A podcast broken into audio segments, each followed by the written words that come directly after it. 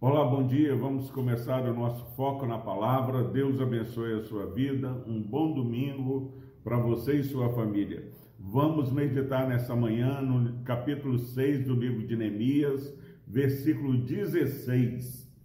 Diz o seguinte a palavra do Senhor: Sucedeu que, ouvindo todos os nossos inimigos, temeram todos os gentios nossos circunvizinhos e decaíram muito no seu próprio conceito, porque reconheceram que por intervenção do nosso Deus é que fizemos esta obra.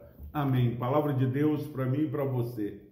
Havia 52 dias somente, 52 dias que o, a obra de reconstrução dos muros estava, havia começado.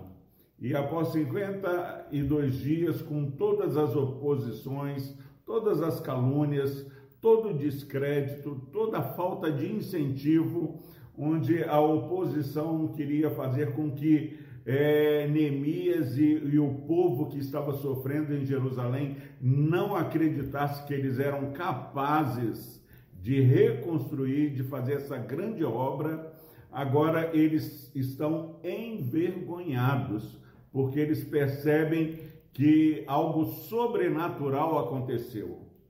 Eu quero te desafiar, meu irmão, minha irmã, a atentar que quando nós adoramos a Deus, quando nós é, procuramos de todas as maneiras viver uma vida consagrada ao Senhor, é, além de qualquer possibilidade que eu e você estivermos, ainda que vivamos dias difíceis, não é dia difícil, não é época de pandemia, não é época de crise para o nosso Deus que tudo pode.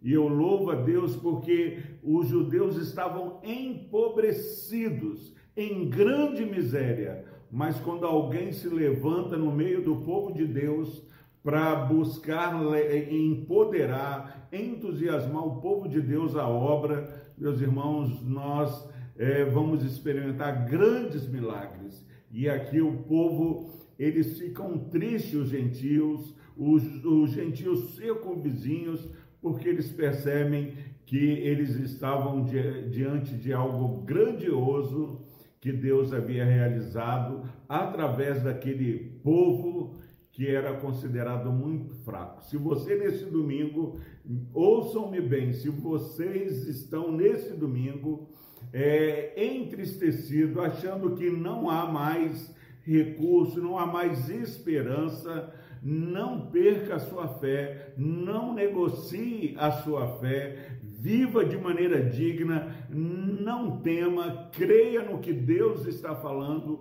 porque cada vez que Deus nos dá a vitória, isso é um marco para que aqueles que não conhecem, não têm experiência é, espiritual com Deus, possam testemunhar que Deus vive e reina em nosso meio.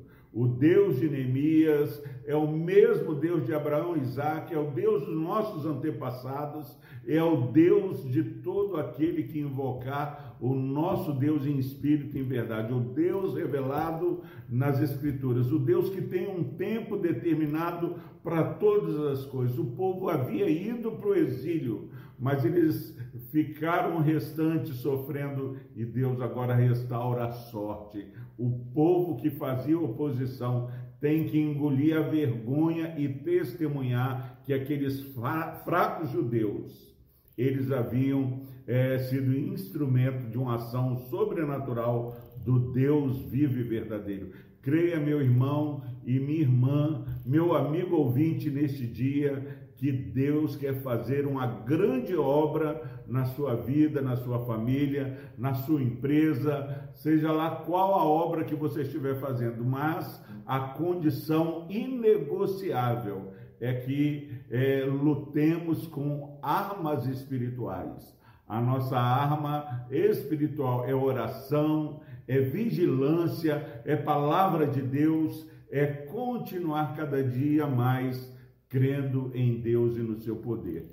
Vamos orar, Deus amado, obrigado, porque depois de tantas lutas, ó Pai, agora é a fé deste povo judeu, esse povo escolhido pelo teu nome, ó Deus, eles agora são honrados pela fé que eles tiveram no Senhor, pela obediência, ó Deus, e dá que esse irmão, essa irmã que nos ouve, Pai, nesse dia, nessa manhã, possa cada dia mais temer ao Senhor e não temer o homem, ó Deus, e experimentar a vitória que é certa no nome de Jesus.